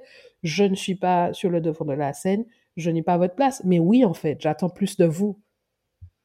Parce qu'en fait, sur d'autres choses, vous prenez la parole pour moi et vous dites que vous me représentez. Donc moi, en fait, j'attends plus de vous. J'attends que votre parole soit ça, c'est du zouk et pas ouais euh, machin. J'attends que effectivement vous soyez, par exemple, le fait que Felicia Ross raconte qu'elle a refusé de faire des concessions vis-à-vis de Dadju. Eh ben oui, Ça, c'est fort. Personne ne va dire à un, haïtien que le compas c'est pas haïtien. Personne Mhm. ne fait du compas sans dire qu'il ne fait du, sans- tout le monde dit je fais du compas. Parce Ouais. que la parole des artistes haïtiens est forte. Donc il y a ce premier truc-là. Et puis ensuite, je crois qu'avec des podcasts, avec des. Il y a par exemple, il y a, là j'ai là j'ai euh, Bois Mêlé, c'est un compte qui est sur Instagram où en fait elle parle de nos musiques. Euh, elle fait un travail important de patrimonialisation. Dans- il y a ça aussi qui compte. Et donc qu'on partage ces contenus-là, mais qu'on partage les vrais bons contenus, hein, pas les contenus. Il y aura toujours de tout. hein. Ouais, non, ben faites attention. Déjà quand la personne parle sans nuance, Euh, euh, que tout est tout blanc ou que tout est tout noir, partez en courant. Quand il s'agit de parler d'histoire, de société, etc., et qu'on vous parle blanc ou noir avec une vision manichéenne, dites-vous qu'il y a un problème. Parce que rien n'est tout blanc, rien n'est tout noir. Tout est nuancé, tout est complexe, etc. euh, et tout. Donc, euh, donc, je vais citer personne. Normalement, vous avez compris ce que je veux dire. Donc, par exemple, il y a le compte de Bois Mêlé. Et Bois Mêlé, elle fait un super travail. Elle vient de commencer, donc il n'y a pas beaucoup de, de contenu encore. Genre, il n'y a ça. pas 50 000 trucs. Mais elle est en train de faire un travail. Et c'est un travail consciencieux. C'est un travail pour mettre en valeur nos musiques et pour qu'on ait connaissance de ça. Ouais. Et par exemple, moi, je suis fatiguée de le dire. Je fais ma recherche, mais moi, j'ai pas. Aujourd'hui, je fais une chanson en histoire parce que euh, Tande me met bien, la société de production. J'arrive, j'arrive avec mon script, j'enregistre, je repars, je gère pas ni les réseaux sociaux, ni la com, ni le machin. On m'a dit, il faut venir, il y a une Le interview. montage. Je viens, je gère pas le montage, je gère rien du tout. J'ai déjà dit, je veux tel extrait, Voilà, je veux tel truc, machin. Tu vois, donc, parce qu'en fait, mon travail prend beaucoup de temps. Et en vrai, on m'a pas appris à faire du community management, on m'a pas appris à faire du montage, on m'a pas, c'est pas mon job. Mais pour le coup, moi, je suis 100% pour donner accès à la recherche que je fais et permettre qu'en fait, on puisse l'utiliser euh, dans des contenus vidéo, dans des contenus audio, que ça puisse être transmis, parce que je fais ce travail-là d'abord pour nous. Donc, euh, pour le coup, je crois qu'il faut s'asseoir là et se dire, ben, je vais m'intéresser, en fait. Exactement. Ben justement, tu- toi, tu donnes une voix à tout ce travail, mais je, me suis posé la question quand j'ai vu ton parcours en me disant, mais ça semble tellement niche ce que tu es en train d'é- d'étudier et, et- et toutes les présentations que tu as pu faire que je me dis, mais où toi tu as trouvé la documentation? Comment tu as fait pour, euh, pour trouver des sources? Ma chérie, ah, il y a Je savais qu'on allait puiser. Voilà. Je savais qu'on allait puiser. Chérie, il y a tellement... En fait, on a cette espèce de vision qu'il n'y aurait rien. Ah, donc il y a des Et choses. Et ça, c'est complètement erroné. Et je vais vous donner un exemple bien simple. J'étais censée faire trois semaines à Paris de recherche aux archives de l'Institut national d'audiovisuel, l'INA. Il récupère tout ce qui est Martinique première, Guadeloupe première, Réunion, Calédonie, yo, Les chaînes. chaînes, ouais. Les chaînes nationales, les chaînes satellites. Alors, pas les chaînes satellites depuis très très très longtemps, je veux dire. Par exemple, ils ont les premières émissions radio DLO et RTF, mais par exemple, ils n'ont pas euh, le satellite. ils- des fois, ils n'ont pas accès à tout tout tout depuis très longtemps, mais ils ont accès au satellite, radio, tout ça. Même clip vidéo, les gars. Hmm. Eh ben, les enfants, juste en tapant dans la télé, alors il y a plusieurs bases documentaires, dans la base documentaire télé nationale, donc M6, TF1, France 2, France 3, France 4, France 5, ce qui passe à Paris notamment, télé nationale, ok? TF1, tout ça. J'ai tapé Akio. Akio, on se dit c'est quand même assez niché, ok? J'avais 300 occurrences. Ouais. J'ai passé 16 heures sur Akio. Enfin, enfin. Donc, se dire qu'il n'y a rien, la personne qui dit ça, la personne ment. Le problème, en fait, c'est que comme pour le coup, j'arrive sur quelque chose une chose sur laquelle personne n'a travaillé. La Révolution française, par exemple, si quelqu'un arrive aujourd'hui et veut travailler sur la Révolution française, il sait que ça va être aux archives du ministère des Armées, le canton 125B, le canton 126B, et que c'est dans ça qu'il y a les sources sur ça. Il va peut-être aller glaner ailleurs et tomber sur des sources. Mais les sources, en fait, une fois qu'on les a étudiées, elles, elles sont référencées. C'est comme les hashtags. Et donc, là, quand je tape Akio, je suis tombée sur des émissions où les gars d'Akio sont interviewés, où Akio passe à la télé, au national. Mais je suis aussi tombée sur des émissions où, en fait, il y a personne d'Akio, c'est juste que c'est une chanson d'Akio qui est utilisée dans le reportage ou machin. Ok. Ou Akio est mentionné en passant. Eh ben, grâce à mon travail, je pourrais dire, tel document euh, ID euh, 3900 de telle minute à telle minute, il y a une interview de euh, Monsieur Coquerel ou de machin, membre fondateur d'Akio. Il y a Joël Nankin qui parle, machin, non, il dit tel tel truc. Et à partir de ce moment-là, quelqu'un qui va vouloir passer derrière et faire ça va pouvoir dire, ben j'ai pas besoin de regarder les 300 trucs. Directement. Je peux aller directement à ça. On va dire merci Vali. Exactement. Le travail de défrichage. Donc pour le coup, c'est un, un travail qui est titanesque, alors que j'aime énormément faire. Hein. Ça me passionne, sur ça, il n'y a aucun problème. Mais c'est titanesque. Je ne sais pas si vous vous rendez compte. Visionner, et ça, c'est les, les 16 heures, c'est les 16 heures de visionnage, les filles. Mais j'ai fait une sélection sur les 300 pour voir ce que j'allais visionner, puisque je sais que je n'ai pas le temps humainement de tout regarder. Ouais. Et ça, c'est Akio. Et Akio, c'est le truc pour lequel j'ai trouvé le moins d'occurrence. Ah. Alors, il y a des Alors trucs que c'est un groupe qui est vraiment connu. Hein. Oui, enfin, quand je dis moins, parmi les gros, les gros, les gros morceaux, quoi. Genre, par exemple, j'ai tapé Eugène Mona, j'avais deux fois plus de trucs. J'ai tapé Kassav, j'avais le, le, quatre fois ou cinq fois ça. Vous voyez ce que je veux dire? Mais en fait, ce que je veux dire, c'est que autant il y a des artistes, effectivement, pour lesquels il y aura pas grand chose, ou ça va être, il y aura rien, ça va être compliqué. Donc, à ce moment-là, il faut que j'aille voir des gens, discuter avec eux, le producteur, le machin, le ceci, le cela, etc. Mais en fait, il y a des choses. C'est juste qu'elles sont pas référencées, elles sont pas hashtagées, qui fait que euh, quand tu arrives aux archives ou machin, euh, si tu tapes, euh, si tu tapes juste musique Guadeloupe et Martinique, tu vas peut-être trouver deux trucs, mais c'est parce qu'en fait tu tapes pas les bons mots, tu cherches pas au bon Les endroit, bons mots-clés. tu cherches pas de la bonne façon. Vous voyez Donc, par contre, c'est vrai que par exemple, sur l'histoire de nos musiques, il n'y a pas beaucoup de production, il n'y a pas beaucoup d'ouvrages scientifiques écrits. On a les ouvrages de Jacqueline Rosemin qui datent, parce que ça date des années 80, que c'est déjà dépassé comme recherche et que c'est quand même, euh, voilà. Donc, si vous pouvez vous les procurer, procurez-les-vous parce que c'est important. En plus de ça, c'est une femme, donc euh, c'est cool. Elle a fait à l'époque comme elle a pu et, et c'est un travail qui, est- qui est bien fait pour l'époque, même si ça commence à être vraiment daté. Euh, par exemple, on a des ouvrages. il y a une américaine qui s'appelle Brenda Berian. Brenda, Brenda Berian, elle a écrit un truc sur.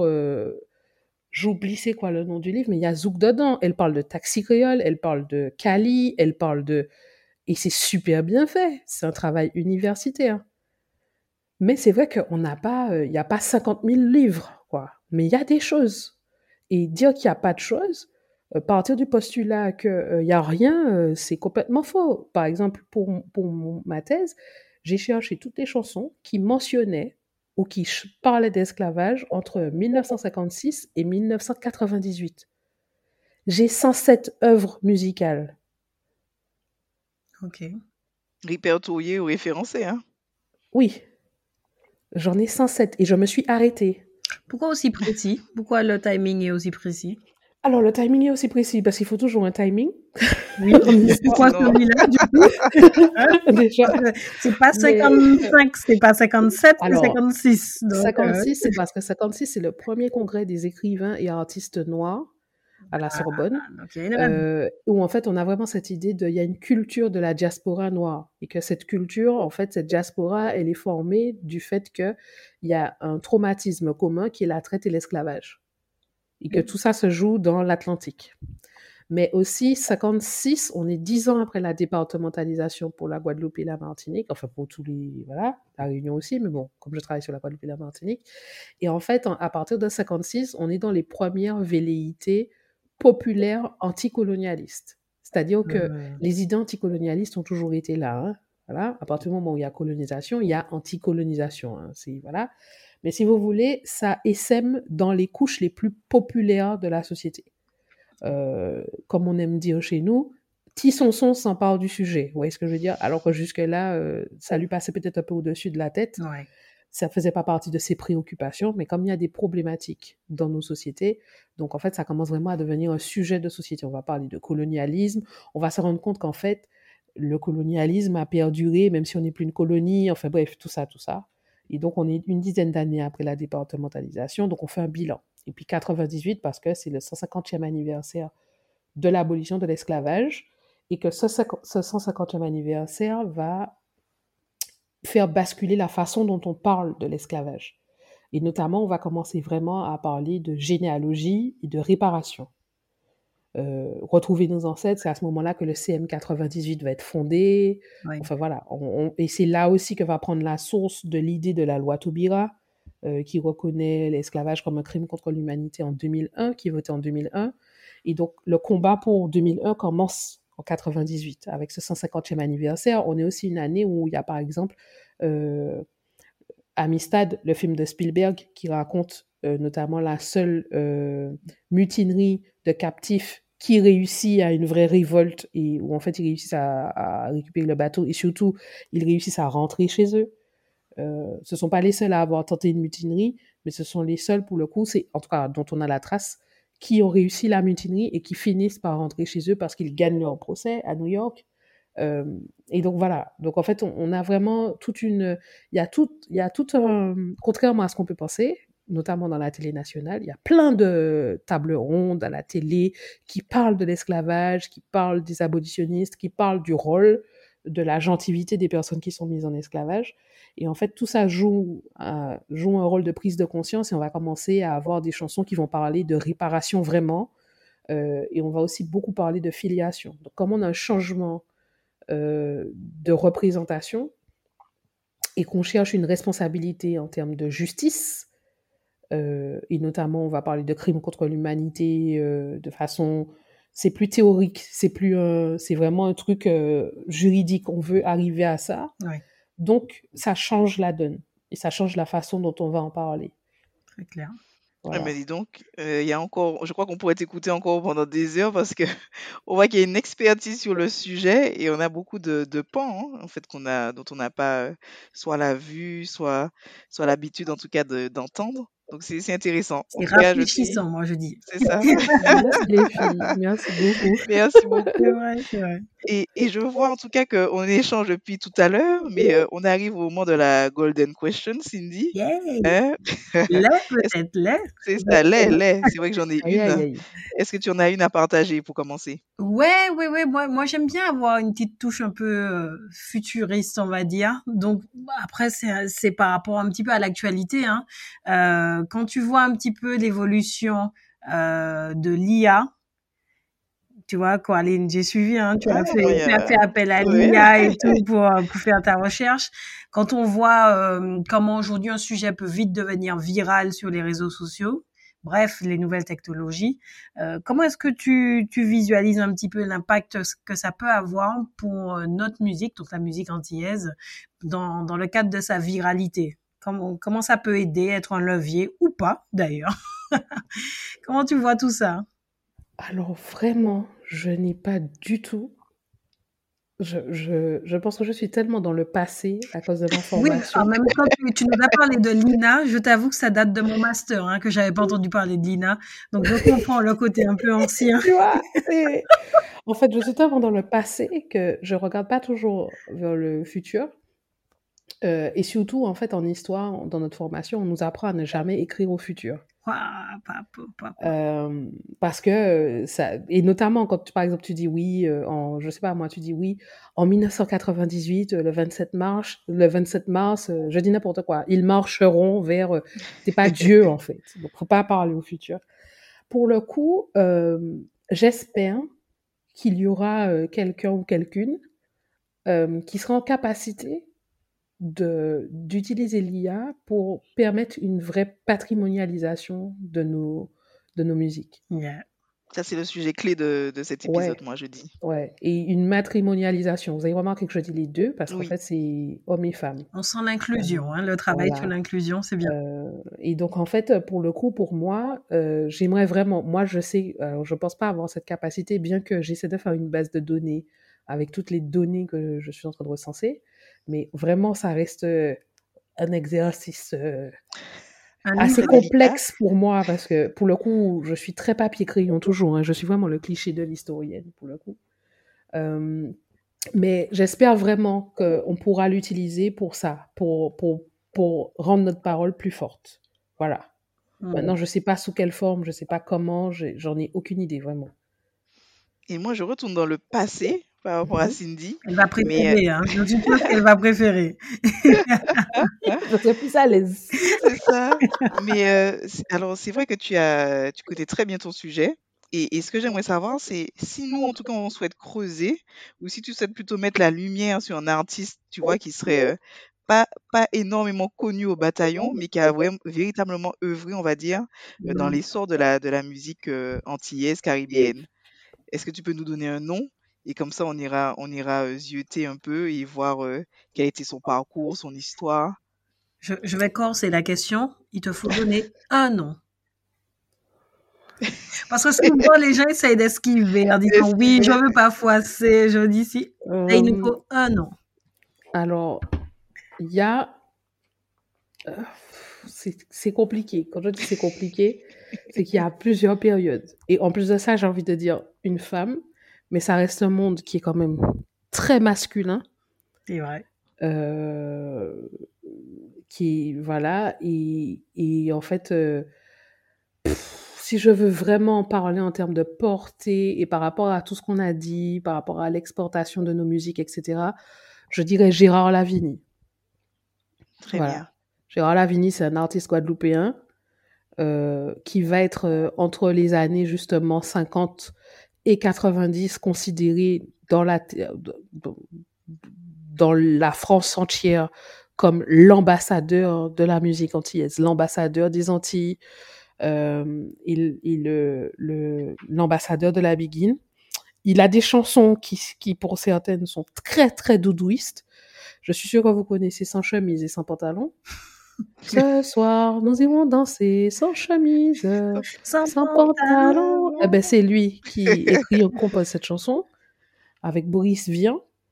Euh, mais, mais pour le coup, Gérard Lavigny euh, va participer notamment à la musique du film Orfeo Negro, qui est un film qui va recevoir un Oscar. Euh, Orfeo Negro, c'est la version d'Orphée et Eurydice euh, dans le carnaval de Rio, avec des, des acteurs et des actrices noirs euh, dans les années 60. Et en fait, Gérard Lavigny fait la traduction de la musique en français. C'est quelqu'un qui va faire des musiques de générique. Euh, c'est vraiment un monstre de la musique française.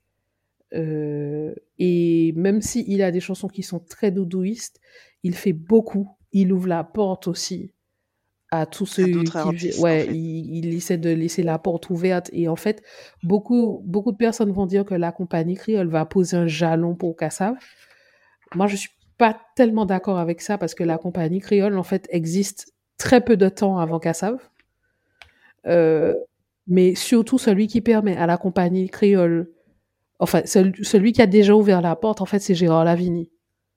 Et donc en fait la compagnie créole n'ouvre pas une porte la compagnie créole rentre, enfin, rentre dans la porte qui est ouverte par Gérard Lavigny et Kassav lui emboîte le pas. Très bien. Eh bien, en tout cas, merci beaucoup pour, euh, pour le partage. On a vraiment passé, euh, en tout cas, une heure et demie, mais avec euh, beaucoup de- d'anecdotes, de pans d'histoire que moi, je ne connaissais pas, en tout cas. Et pourtant, on avait préparé cet épisode, c'est pour te dire. Donc, c'est ça le pire. on n'en finit pas. On n'en finit pas la fin. C'est clair. Ouais, on a dit en même temps. Vraiment, ça. très sincèrement, un grand, grand, grand merci, Vali, parce que je pense que toi aussi, tu viens d'ouvrir une porte. Tu t'en rends pas compte, C'est ça. mais euh, tu viens de titiller notre esprit déjà et l'esprit de tous, toutes celles et ceux qui vont nous écouter euh, pour essayer d'en savoir plus, parce que je pense qu'il y a finalement bien plus qu'on ne le, se l'imagine, hein, comme tu l'as dit. Donc, ce sera avec grand plaisir qu'on ira consulter un petit peu euh, tous les noms, toutes les références que tu nous as distillées au fur et à mesure euh, de cet échange riche. Et euh, ben encore euh, grand merci. Franchement, très très très qualitatif. Ben, merci à vous les filles. Hein. Merci. Vous avez tenu bon parce que j'ai dû reporter euh, justement à cause des recherches euh, le premier enregistrement, donc euh, enfin la première date d'enregistrement. Donc merci pour l'invitation. C'est toujours un plaisir et puis vous êtes adorables vraiment. euh, vous mettez à l'aise et tout, donc euh, c'est cool. Ben merci à toi. Est-ce que tu veux te joindre à nous, en tout cas pour notre petit cri euh, pour le final? Donc on crie Golden Mike. Hein? Je vais essayer. Voilà, c'est euh, c'est le boost que l'on donne aussi à nos auditeurs et, et puis c'est un cri de, de ralliement également. Bon, en tout cas, merci encore, merci Coraline, merci Vali, ce fut un plaisir. Et puis à très bientôt sur